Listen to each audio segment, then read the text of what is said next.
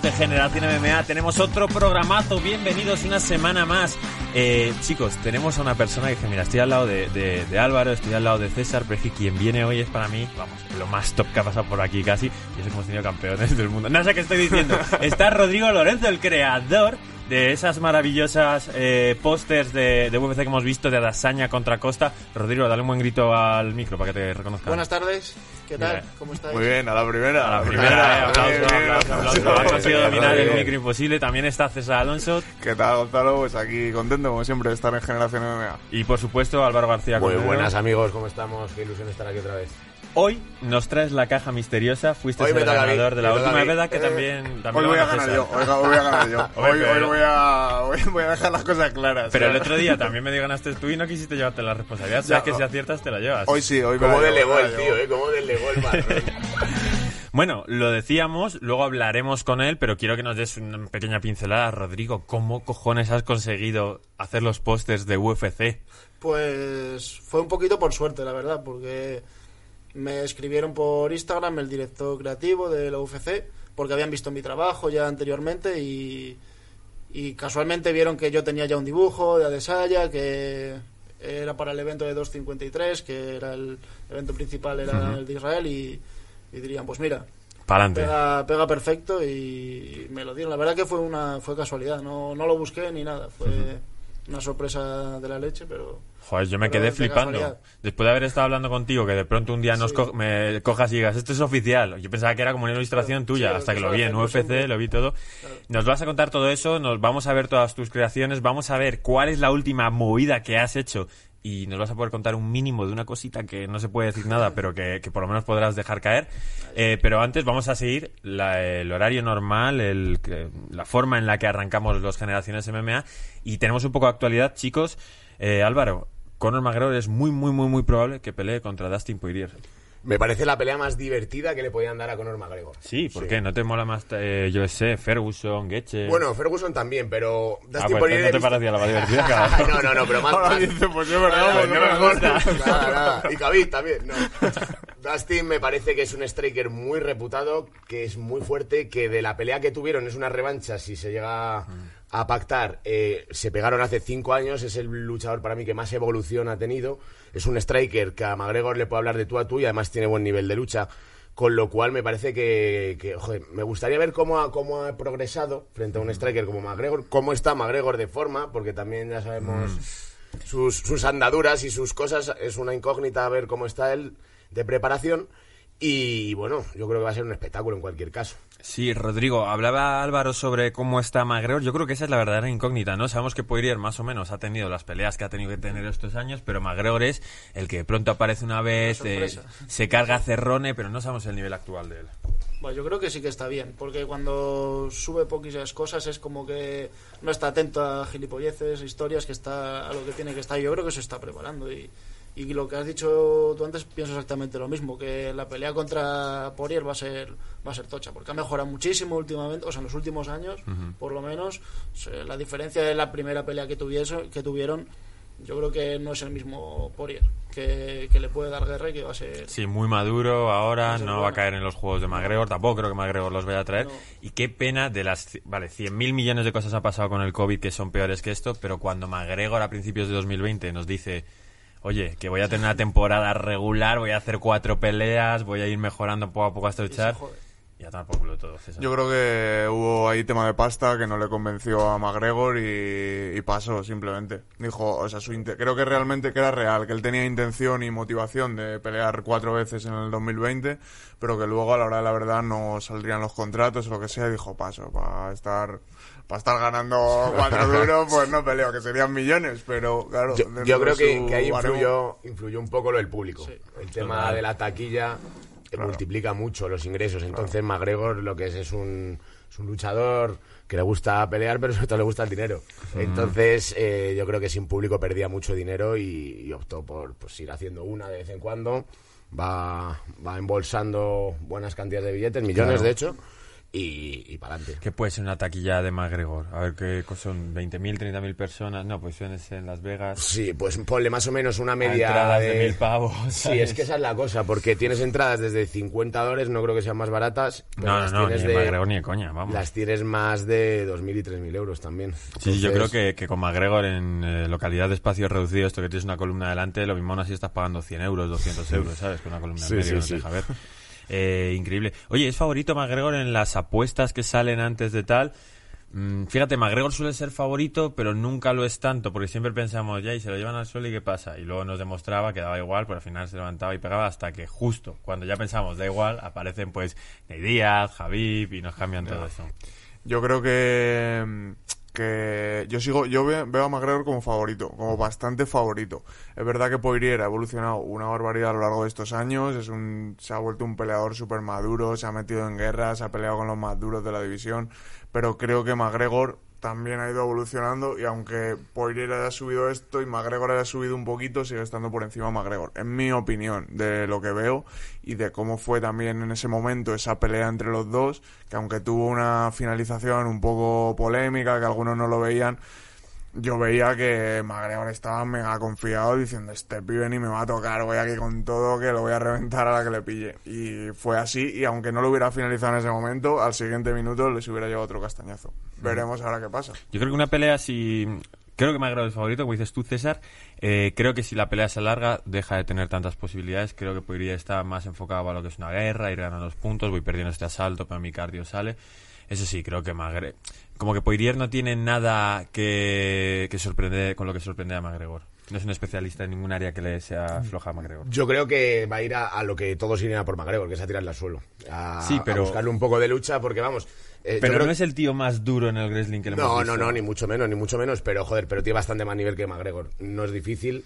Parece, parece mentira, ¿no? Porque es un luchador muy élite y habrá mejorado también McGregor esta faceta, pero es verdad que el nivel de lucha que tiene McGregor para la división, pues sí, la verdad es que pues defiende bien derribos, sabe hacer cositas, pero no, no es un nivel excelso. Y, y Dustin Poirier sí que es típico americano, que viene también de, de lucha en el instituto y demás, entonces yo, yo creo que, que ahí esa faceta le puede doler a Claro, pero al final McGregor lleva años eh, defendiendo los derribos y entrenando Y- defensa a y los se- y derribos. se han, y se han enfrentado a luchadores de la división que no han podido tirarle o no han... Claro. Y que luego también Poirier yo lo- no lo veo, no me lo imagino tirándolo al suelo. Pocas veces se le ve haciendo eso. O sea, yo creo que va En una combinación ir a coger Una combinación, la ir contra pared. jaula, podría, podría intentarlo, que eso es lo que a mí me parecería una buena estrategia por parte de Poirier, por Claro. Ejemplo, intentar ver a ver cómo va el striking, y eso lo veo en muchas peleas que digo, joder, si no te está funcionando ya, coño, llevas tres putos asaltos intentando pegarle y no le pegas, coño, intenta derribarle, ¿sabes? Cambia tu estrategia, ten un plan B.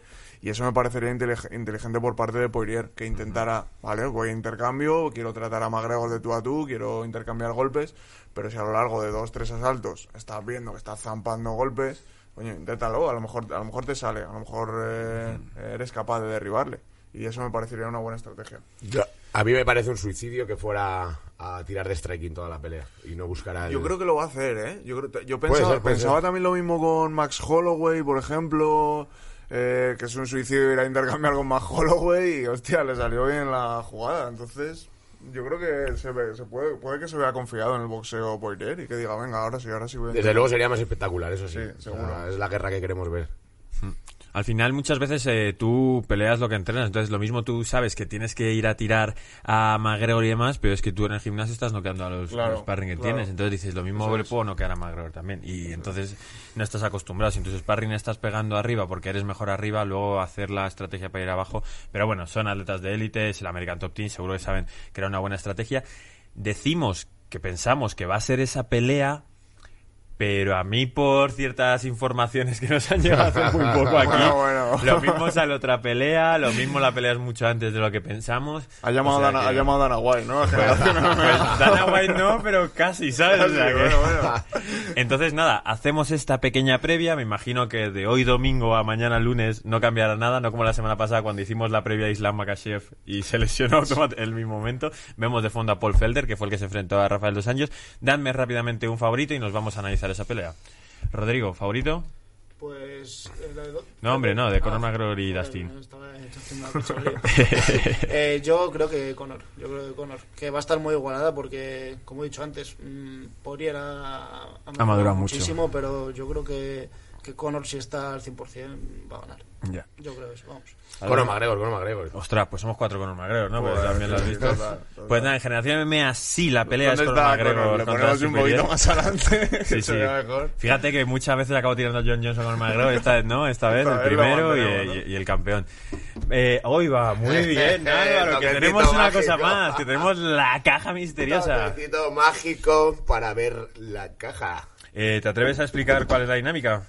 Bueno, la dinámica es básicamente en- antes de, o sea, después de cada sección vamos a ir sacando una pista y vamos a sacar un total de tres pistas para adivinar un luchador de MMA. Ya sabéis que Es yo he demostrado que, que no soy muy bueno en este juego. Así que voy a intentar redimirme. Venga, voy. Eh, tiene que ser popular, ¿eh? No vale traer No, no, al no tal, no sé qué. Lo es, lo es. Ya lo tengo, bien, ya lo tengo, ya lo sé, ya sé es, ya sé es. Ya te digo yo que no. Mira.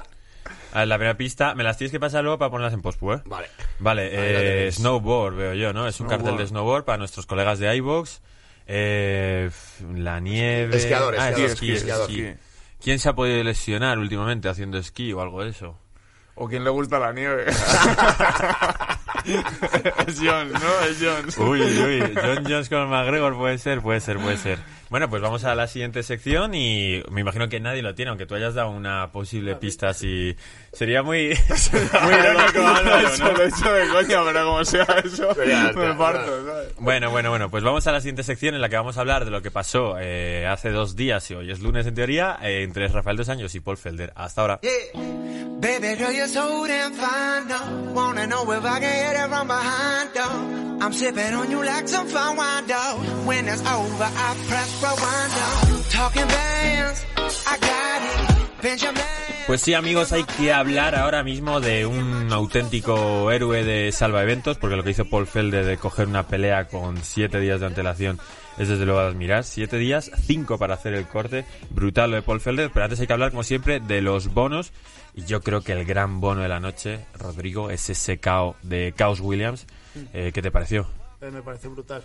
Estaba, estaba yo cuando estaba viendo la pelea sirviendo la cerveza y de repente no me había quedado cerveza. y- Se le cayó, se cayó, se le cayó. ya- ya Pero, se ¿Qué ha pasado? ¿Cuándo salen Sí, los sí, sí. peleadores, no? No, me pareció brutal. Yo creo que No, estuvo, estuvo muy atento, vio venir que iba a sacar la pierna y ya se le Fum, metió. lo dejas y- seco. Y fuera. Sí, es de esos caos feos, ¿eh? Cuando, cuando, se les tiran las, ¿eh? cuando se les tiran las piernas, tío, da mal rollo, macho. Es como que se queda ahí tieso y no mola, no mola. Pero bueno, al final es una pelea y todos quieren hacer eso a su rival. Sí, sí, hizo, hizo honor a su nombre de pila, ¿no? Chaos Williams. Y la verdad es que fue perfecto, fue una mano derecha que le dio en la perita. O sea, es que es, a veces dan el mentón, ¿no? esta es la perita, inmediatamente las paredes del cerebro chocaron y, y cayó y encima, luego lo que sí que fue un poco sobrada extra punch, fue- ¿no? Sí, el extra punch que, que, bueno, le puede dar más o menos, pero es que ya está muerto, entonces... Joder, con toda esa fuerza tirarte hacia él le fue un poco feo, pero bueno, también al final con la adrenalina, el momento. Claro, actitud de pelea, tienes que Sí, finalizarla. sí. Es como, joder, el de Masvidal fue contra Ben Askren también fue muy duro. Hmm. A mí lo que más me sorprende de ese puñetazo es el poco recorrido con el que lo lanza para hacer un KO tan contundente. Lanza Hmm. la mano izquierda y en la derecha no la tiene desde atrás cargada, no, simplemente echando un poco para atrás la mete con todo y un poder Creo KO que le, parcial de le- Miocic. le debió de tocar en algún punto que le Sí. tembló la cabeza en algún Sí. ángulo que Lo desactivó, desconectó. ¿no? Sí, lo desactivó. Es de esos caos que, aunque no lleven mucha fuerza, es justo en el eh, punto El botón, exacto sí, en el sí, que sí. vibra la cabeza de alguna forma que, que apaga. Tampoco diríamos, ¿no?, que es KO del año ni nada de eso, a pesar de lo espectacular que ha sido. No, lo que pasa es que son luchadores muy fuertes, entonces, uf, cuando te cuelan una mano así, eh, pues impacta, impacta. Pero bueno, tampoco, o sea, técnicamente al final es un- Es una un derecha que metes, claro. un puñetazo recto, tampoco es algo impresionante. Sí que es a lo mejor de los más impactantes, pero no de los mejores ejecutados, por así decirlo.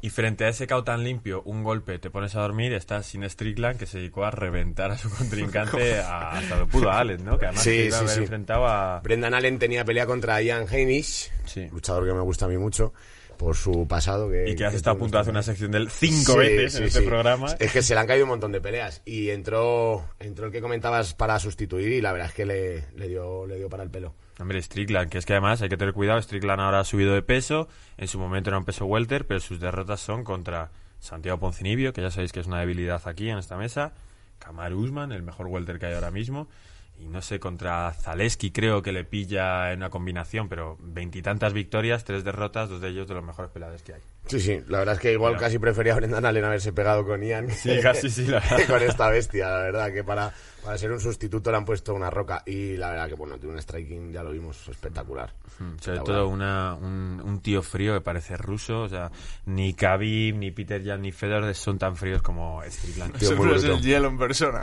Uf, increíble, ese el, Ice- el Iceman. Eh, bueno, eh, pelea de la noche para estos dos superclase, dos veteranos, dos tíos que van siempre al frente, dos tíos muy muy buenos. Y tenemos por un lado eh, que gana Rafael dos años y la típica polémica de ¿y esta decisión dividida de dónde ha salido? Le dieron la decisión dividida, le dieron... Eh, Es bueno, acojonante, me- es me- acojonante. a ver, Gonzalo, te lo digo, me acabas de sorprender porque yo eh, cuando acabó la pelea pues ya quité el vídeo. No, no me Pues- esperé a la decisión porque Pues lo, lo es veía que- tan claro que es no... más, le dan dos jueces los cinco asaltos a dos Sí. y el otro le da tres asaltos a, Felder y dos a dos años. Hombre, es que se sorprendió hasta él cuando, cuando dicen que un juez le dado la pelea. Puso cara como de, ¿qué me estás contando? Claro, claro, yo qui- quité la, cuando acabó Sí, la sí. pelea la quité, porque digo, ya está, no tiene sentido también yo le doy los cinco a dos años. Ah, yo el cuarto se lo doy a Paul Felder, que pega, hace Bueno, el tú, es verdad, tú, a mí Paul Felder la verdad es que me gustó mucho, ¿eh? Como peleó, me pareció que plantó cara en todo momento, eh, tuvo sus combinaciones, tuvo sus momentos, Joder, sí, le, echó, le echó cojones a la pelea. Para, y- para ser un 50-45, en cuatro de los cinco asaltos dio más golpes significativos que él. O sea, al final, vale, sí, Rafael dos años domina, lo estamos viendo en la pelea de sí. fondo, pero además lo que más me sorprendió es cuando ves dos peleadores que son super clase, verdad. Ves que pegan más fuerte, que pegan más rápido, que son más técnicos, mueven más todos los movimientos que tienen. A veces te vas a una división muy grande y dices, vale, sí, son el número 3 contra el número 4, pero no tienen nada de técnica comparado a estos Comparado- dos. no, no, es que estaban haciendo los dos combinaciones buenísimas técnicamente, eh, recibían golpes y aún así contestaban, eh, ha sido una pelea bastante entretenida a ver, aunque no muy emocionante porque yo veía que, pues, que todo el rato está dominando el mismo. La, do- la emoción viene cuando domina uno, domina otro, no sabes quién va a ganar, pero cuando siempre domina el mismo... Eh, Faltó algún emoción. knockdown, ¿no? O algún intento de, de sumisión que estuviese cerquita. Sí, pero bueno, fue una pelea completa, muy inteligente por parte de dos años, era su regreso a la división de la que él fue campeón. Y se ve gigante en Y se ¿eh? ve muy bien, se ve muy bien. Y luego también habláis de cómo pegan y demás, pero es alucinante cómo absorben los dos los golpes. Oh, sí. O sea, es Sí, que por eso... eh, parece que no les que no les hace daño, macho. Y es, es alucinante. Eh, También es alucinante lo de Paul Felder, coger y bajar, no sé cuántos bajó, cuántas libras eran, pero no sé si... Es que no me quiero tirar a la piscina, lo podéis comprobar, pero eran un huevo de, de kilos en cinco días. Eh, ha dicho que fue el peor día de su vida, uno de los peores de- días de su vida. Y cómo llega así de recuperado a la pelea, macho. Sí, O sea, le planta batalla cinco asaltos a dos años que hizo una pelea muy inteligente que la necesitaba sí o sí porque además en sus últimas cinco peleas había perdido cuatro. Entonces el era una- welter es, es mucho, Sí, mucho claro. salto. Pero psicológicamente, joder, eh, ven- venir de tantas pérdidas, eh, eso pesa. Entonces, esta ha sido una victoria muy, muy psicológica y, y muy inteligente. O sea, tras una estrategia muy buena, los derribos muy bien. Luego en la reja lo hizo genial, con, con metiendo hombro, metiendo codos. Y bueno, pues como dice Gonzalo, dos superclases. Y, y lo de Paul Felder, vamos, es para que le haga una estatua a la UFC, porque le salvó el evento.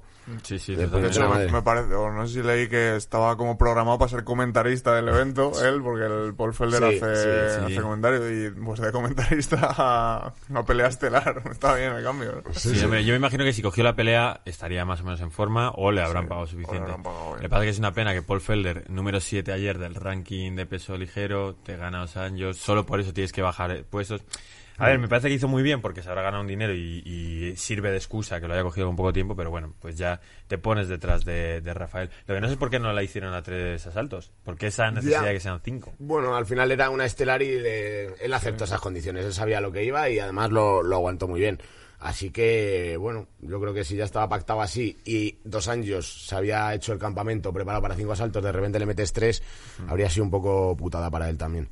Así que, bueno, disfrutamos bastante con Oye, este- volvió a salir Conor como suele hacer muchas veces. Yo creo que se ve las peleas borracho o algo de eso, ¿sabes? Y yo quiero pelear contigo, no sé qué, Sí, tal, no sé qué. Eh, hizo como Sí. a- apareció dos años dijo somos los dos únicos campeones de esta división sin contar con Javib que en teoría se ha retirado aunque ya sabemos que Dana White dice que no que en su mente no se ha retirado y que va por el 30-0 y yo ayer veía dos años que digo no lo quiero para Conor no le que Conor es Conor pero joder estaba muy duro eh Yo, yo veo a Conor por encima de en puños y en timing y en tal.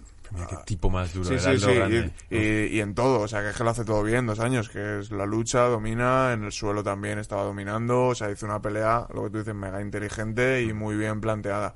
Pero yo creo que Conor tiene otra chispa, ¿eh? Tiene Sí, una chispa tampoco superior. veo- No lo veo con Conor, que no va a haber nivel, vamos. o sea, es buenísimo dos años, pero claro O sea, que es lo de siempre, que es siempre contra quien te enfrentes. A, a Eddie Álvarez, cuando era campeón, también lo veíamos como, buah, tío, cómo domina, es enorme, cómo pega, cómo hace lucha, tal, y llega a Conor y...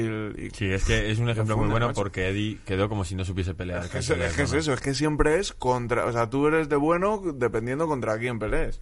Y claro, puedes parecer la hostia contra ciertos rivales y contra otro parece que eres un paquete, como le pasó a Pues tienes razón, es que no sé por qué dudado. Pues sí, pues nada, pues Conor se merienda estos. manda a Twitter a quien te dé la gana porque lo va a reventar. no. Oye, vamos con la siguiente pista. Vamos con ello. Ah, por cierto, a todos nuestros seguidores que estéis aquí, eh, si hoy veis que el programa va más rápido es porque vamos a grabar otro programa para el jueves, así que no os preocupéis si el programa se queda más corto. Vamos con la siguiente pista. ¿Esto es una mosca o- qué es eso? Eso es una mosca, es una mosca. Puede ser de la categoría Flyweight. He pensado lo mismo. He A ver, ¿qué mismo. peleador esquiado le gusta la nieve? De la categoría de peso mosca. A ver, con estas dos pistas tampoco es muy fácil adivinarlo. Ah, ¿no? pero con la última, igual. A ver, claro. un peleador puede ser... Es que es esquí, no es una montaña nevada, es- está esquiando el... Skycraper, hay alguno que se llama Sky El rascacielos. Ah, no, sí, ese, si no es Sky, eso no tiene nada que ver. Estoy aquí montando mi, mi movida. Sky, ski, no lo mismo. A ver, bueno, pues nada, si no lo sabéis, pues seguimos a la siguiente pista, Ah, ¿no? no, no, la verdad que no. Los, ¿Sabes qué pasa? Que hay un montón de seguidores que ya están diciendo, pero ¿cómo no lo sabéis en la segunda pista? Pues, no, pues que, lo, pues que lo pongan En los comentarios, ¿no? comentarios.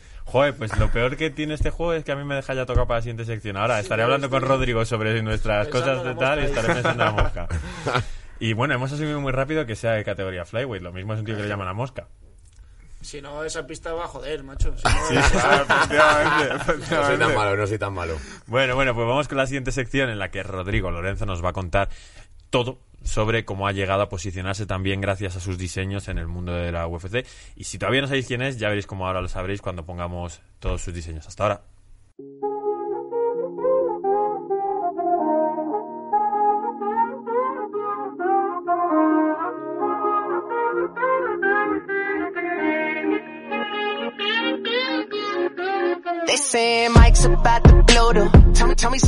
Pues como digo, es muy importante, estoy muy feliz de que esté Rodrigo Lorenzo aquí porque él es el creador del famoso póster de Israel Azaña contra Paulo Costa Borrachiña, ese póster que dio la vuelta al mundo. Vamos a ver si lo puedo enseñar de fondo. Lo tienes muy abajo en el Instagram. por ahí abajo tiene. Ahí está. Ahí está. El de Blakovic y el de. Vale. Pues a ver si me coge a mí la camarita, lo estáis viendo de fondo. Este póster que molaba tanto, eh, lo diseñaste tú y viene todo un poco... Bueno, cuéntanos cómo te llega esta, este encargo. Pues nada, esto mm, simplemente un día me habló por Instagram el director creativo de, de la UFC, que estaban haciendo una especie de serie, de mm, unas series para los eventos numerados y, y para cada diferente evento iban a co- contratar un dibujante, un ilustrador distinto.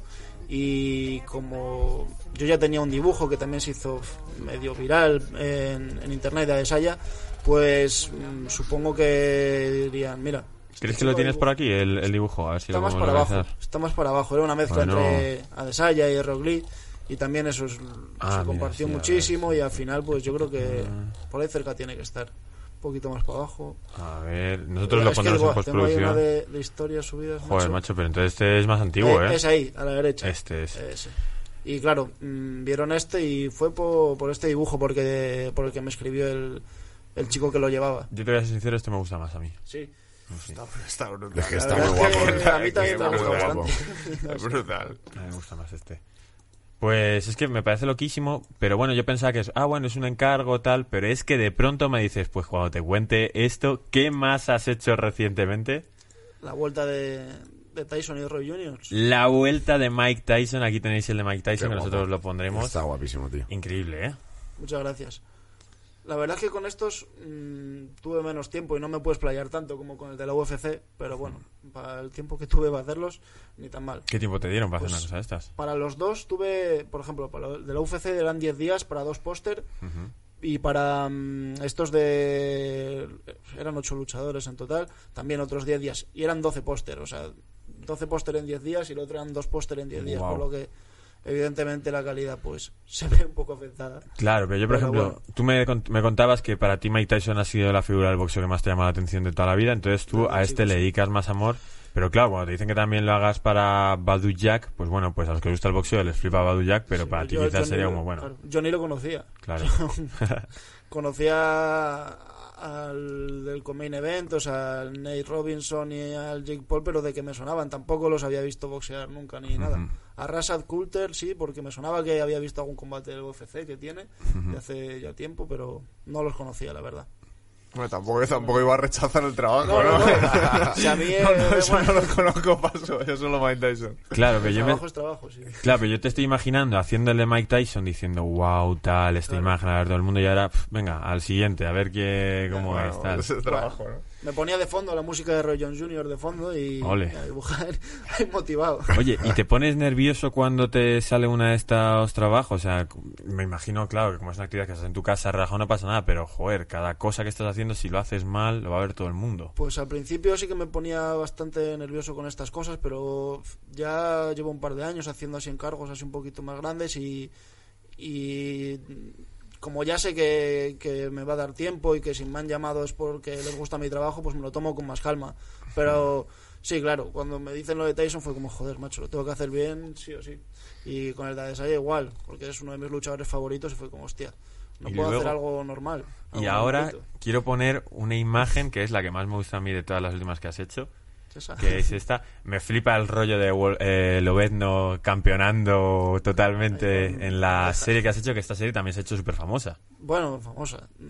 Hombre, te lo comparte gente de todo el sí, mundo. Sí, sí, sí, me ayuda pues eso, expandir un poquito el trabajo y que la intención era esta, ¿no? Pues que lo viesen Marvel o lo UFC y se fijaran y, y me saliesen pues oportunidades laborales con ellos. Que está brutal, tío. Es la- increíble. la hostia, chaval. Muchas gracias. Con el cinturón de Marvel ahí. está Claro, guapísimo. tributo a, a George St. Pierre, entre Sí, sí, dos sí. campeones canadienses con Y, base de karate, pues ya está. y, ¿y qué te iba a decir? Eh, ¿Por esto de Marvel te ha llamado alguna persona en concreto, gente de Marvel o algo? No, de Marvel no, no he sabido absolutamente nada. Claro, Pero bueno, porque- verdad que de- tampoco les he escrito mails, ni joder, esto lo suyo es que ahora cuando lo tenga un poco preparado, que estaba haciendo ahí unas páginas de cómic, pues que lo mande y, y a ver si por algún casual pues a ellos les interesa, que esa es otra, que lo mismo ni les interesa. Pero, Pero- bueno, A, a mí lo que me sorprende, que te preguntaba fuera de cámara, es la cantidad de tiempo que dedicas a esto, siendo tú una persona muy ocupada, porque eres un profesional en tu trabajo, o sea, tú no estás, tú no eres un fan que has conseguido llegar a esto, tú eres un profesional que te encargan estas cosas y estás aquí con nosotros porque nos has dejado ese placer de tenerte aquí. el placer es mío, joder. Muchas gracias. Pero es que tú no haces solo una imagen, es decir, tú construyes el propio rol de los peleadores. Por ejemplo, si cogemos de aquí gente, pues tienes que es bueno en tal, que tiene una edad, un récord, que se le da bien, no sé qué. Que por cierto, siempre los pones como que son, a mi parecer, súper completos y que todos se van a pelear mal.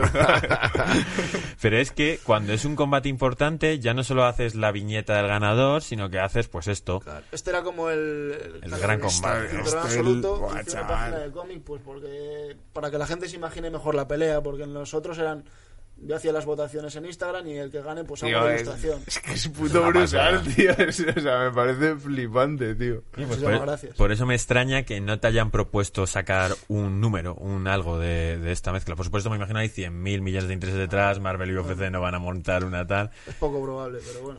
Claro. Bueno, esto ya es, efectivamente. Pero fíjate, coge aquí de pronto y hace las declaraciones de los peleadores, luego te hace las reacciones eh, de Instagram de otros peleadores, Joder, tal, ¿sabes? tú estás en esteroides, cosas así. Vamos, guapo, es increíble. Lo único que necesitas, pues, eh, está en inglés, ¿no? Imagino. Sí, porque luego la gran mayoría de mis seguidores pues son americanos o ingleses o Los españoles muy, muy pocos. Vamos, muy pocos. A lo mejor un 4%. Ya, pues imagino, Muy espero que, que nuestra gran base de fans te vaya directa a seguir ahora mismo a Rodrigo Lorenzo. Eh, oye, mm, hemos estado hablando muchísimo hoy de un peleador que me da la sensación de que a ti te han pedido que hagas un encargo o algo así, ¿no? Te, te da la sensación así. ¿no? Lo, has adivinado así, ¿no? Joder, Gonzalo, macho. Bueno, por lo menos he adivinado algo, no como lo que va a pasar con la queja, no. Eh, no se puede decir nada, pero No. ¿qué puedes decir tú y yo luego te lo reajusto para que sepan cuál es la información? Pues lo, lo que te comentaba antes, eh, a raíz del, que- del trabajo este, pues les gustaría y me han encargado una cosa, pues un par de ilustraciones eh, sobre un luchador que, como tú bien dices, pues se menciona mucho en este programa. Se Todavía menciona no puedo mucho decir quién ni nada, pero... y te las han encargado para pronto, para que las hagas cuanto antes, ¿no? Para prontito, sí. Pues eso es lo que hay, un peleador de que hemos estado hablando todo este programa. Enseguida tienes que tener las ilustraciones porque sale. Así que nada, eh, estáis ante una cosa que por supuesto no es una exclusiva para nada. Ya hace Álvaro el gesto. Seguro que hay cientos de personas que dan esta información, pero ahora si ves de MMA saben eso que os hemos dicho y que no se puede hablar mucho más. Voy a poner una de estas ilustraciones de fondo que tanto me gustan. Vamos a Eh, poner... yo, qui- yo quiero saber, Rodrigo, si me deja Gonzalo entrevistar. De- o sea, mira que os he dicho veces, cuando venga un, un invitado, y preguntarle, preguntarle, y ahora te da el papel Claro, de entrevistador. Yo qu- quiero saber eh, cómo, cómo es el proceso de, o sea, tú lo dibujas todo a mano o bueno, en una tablet digital o lo que sea, o, o coges plantillas de los personajes de internet y vas, eh, no sé, montando, no sé mucho de, de diseño digital para que nos cuentes un poco cómo es el proceso. Pues eh, yo lo que hago primero es eh, hago unos bocetillos, ya sea en papel o en digital. Primero unos bocetillos en, en pequeño para tener un poquito la composición. Y luego sí que cuando me voy a hacer el, el dibujo a lápiz, así un poquito. mm, en vez de tan abocetado, pues ya. Eh, Con algún detalle, definiendo más las formas y ya que se entienda mejor lo que está pasando, sí que busco referencias muchas veces. Y si voy a hacer, eh, yo que sé, un tipo con una posición rara o desde un ángulo extraño, o bien me salgo una foto a mí y luego ya dibujo pues a estos tipos o lo que sea, o bien busco referencias para ver cómo le está agarrando el brazo, cómo es la sumisión de tal, porque yo de, de sumisiones de cosas de suelo no tengo ni idea. Cuando tengo que dibujar una cosa de estas, pues sí que busco muchas referencias para tratar de ser verídico y no inventarme las cosas, porque también eso lo nota la gente, ¿no? Si haces algo que parece, no es lo mismo que realmente que se vea lo que es. Y sí que intento, pues eso, documentarme porque si no, pues queda inconsistente muchas Claro. veces. No sé si eso responde a... Sí, sí, sí, sí, sí. Lo, lo que, lo que me daba curiosidad es cómo, luego cómo rellenas todos esos colores, esos Ah, efectos, no eso- sé, que a ver, también porque soy un poco ignorante del diseño, a lo mejor otras personas están diciendo, tío, No, pues pon no, el es Photoshop, pones ahí tal y ya está. No, es normal porque, joder, yo hasta que no me puse a hacer estas cosas tampoco se me habría ocurrido cómo, cómo se hace esto. Es, realmente es aprender a utilizar un programa. O sea, primero tienes que aprender a dibujar por narices. Y luego ya pues aprender a dibujar eh, con ciertos programas como Photoshop o Clip Studio pues te ayuda mucho a sacar adelante el dibujo con más rapidez. Y para el color por ejemplo pues es muchísimo más rápido hacer un color digital que a mano. Ya. Y como estas cosas, por ejemplo, eh, tienes fechas de entrega generalmente muy muy cortas, pues te toca te toca hacerlo te toca hacerlo así, pero no es por, por obligación, sino porque también te permite muchas opciones el, el digital, así que está bien. Nos contabas fuera de micros que ahora estás haciendo los encargos, que estás dándole clases a tus propios alumnos. Eh, también nos contabas que tienes tu otro trabajo como Sí, ilustrador y demás. Y no, y aparte este, eh, hacer todo este trabajo, pero que tú tienes tu propio trabajo como ilustrador y en eso gastas tu, gastas tu tiempo. ¿Tienes pensado tú en algún momento sacar tu propio cómic por ese sueño que tiene cualquier ilustrador tal de, impreso? Pues sí que lo he pensado muchas veces, la verdad es que lo he pensado muchísimas veces, pero mm, la verdad es que, por ejemplo, mm, hacer curros como lo de ahora de la UFC o de eventos así importantes de boxeo son cosas que desde pequeño pues mm, me han flipado. No de la UFC porque de pequeño no conocía la UFC, pero sí ese tipo de eventos deportivos tan importantes o de cosas de artes marciales, a mí eso siempre me ha flipado. El Street Fighter, Dragon Ball, todas estas historias, y esto es como un poquito la, la evolución de eso, ¿no? El, de pequeño veías dibujos animados y ahora pues Los haces, haces claro. tú. Claro, no. Wow. y, y, pues pues sí no sí que he pensado alguna vez en hacer mi cómic pero primero o sea ahora tengo un montón de cosas por delante y quiero terminar y dejar mm, establecidas que creo que me van a venir bien para el futuro. Y luego ya cuando tenga tiempo pues sí que buscaré hacer mi propio proyecto pero bueno ahora de momento que están saliendo cosas hay que aprovechar un poco el tironcillo y y sacarle partido. Y nosotros jugando a pelear, tío. Ya, tío, que somos unos pringados. Bueno, Rodrigo, muchísimas gracias por esto y a ver si ahora tienes suerte con la última pista de la caja. Vamos a Vamos pasar. con ello. Y lo siento por los de iBox porque sí, no os habéis visto ninguna viñeta, pero así ya sabéis que soy mi favorito, chicos. Con Opa, esto ya tío. lo tenéis que tener seguro. A ver, a ver, a ver. Ahí está. Ah, joder. Eh, ah, bueno, vale, Claro. sí. ¿Y por qué el esquí y ¿Y todo por qué eso? el esquí? Claro, claro, claro. Vale, yo- bueno, yo- primero decid a ver quién es. yo- a ver yo- si os estáis viniendo arriba. Yo puede que me esté viniendo arriba, yo por gamer a Mighty Mouse diría, pero no creo que hayas sacado a Mighty Mouse, porque no entiendo las otras pistas. que sí, que sí, es Mighty Mouse, es Mighty Mouse. Ole. Pues, y lo de joder, esquí- pues, perdona, yo, yo había pensado ratón, yo- no por lo de gamer, sino por ratón, Mighty Mouse. Sí, bueno, las dos ratón. es que... No, no, no. Por las dos, sí, sí, sí. Ah, pues tío, o sea, se me ha ido Claro. totalmente. O sea, a ver, que son las dos cosas, que Mighty Mouse Claro, es gamer claro, y es un ratón Claro, gamer, pero... Pues no sé jugar a este juego, ¿verdad? No sé jugar. Sí, sí, era. Y lo de esquí porque estuve mirando un poquillo así algo diferente, porque si me iba a traer una bola de billar con el número 8 por la cabeza y tal, pero... Hostia, pues Pero- bueno, hubiera estado bien también. Al final sí, pero no encontré al final. Y lo del esquí estuve viendo que, que el tío ha competido y que practicaba esquí y demás. Ah, O sea, pues que no, yo no no lo sabía, No, yo sabía. tampoco, es muy fan del esquí. Tío, te la podría haber dejado a ti, porque te la, eh, Rodrigo, porque la habías llenado también, pero claro, te hubiese obligado a venir a hacer el juego de la caja, porque Pues que no Bueno chicos, pues espero que os haya gustado este programa de Generación MMA, espero que estéis siguiendo ya a Rodrigo Lorenzo en cuanto acabe, que sepáis que se viene otro programa el jueves, otro programa cortito, al final hemos estado 40 minutos, así que corto no tiene nada, pero bueno, esto es Generación MMA, nos vemos en unos días, hasta pronto, chao.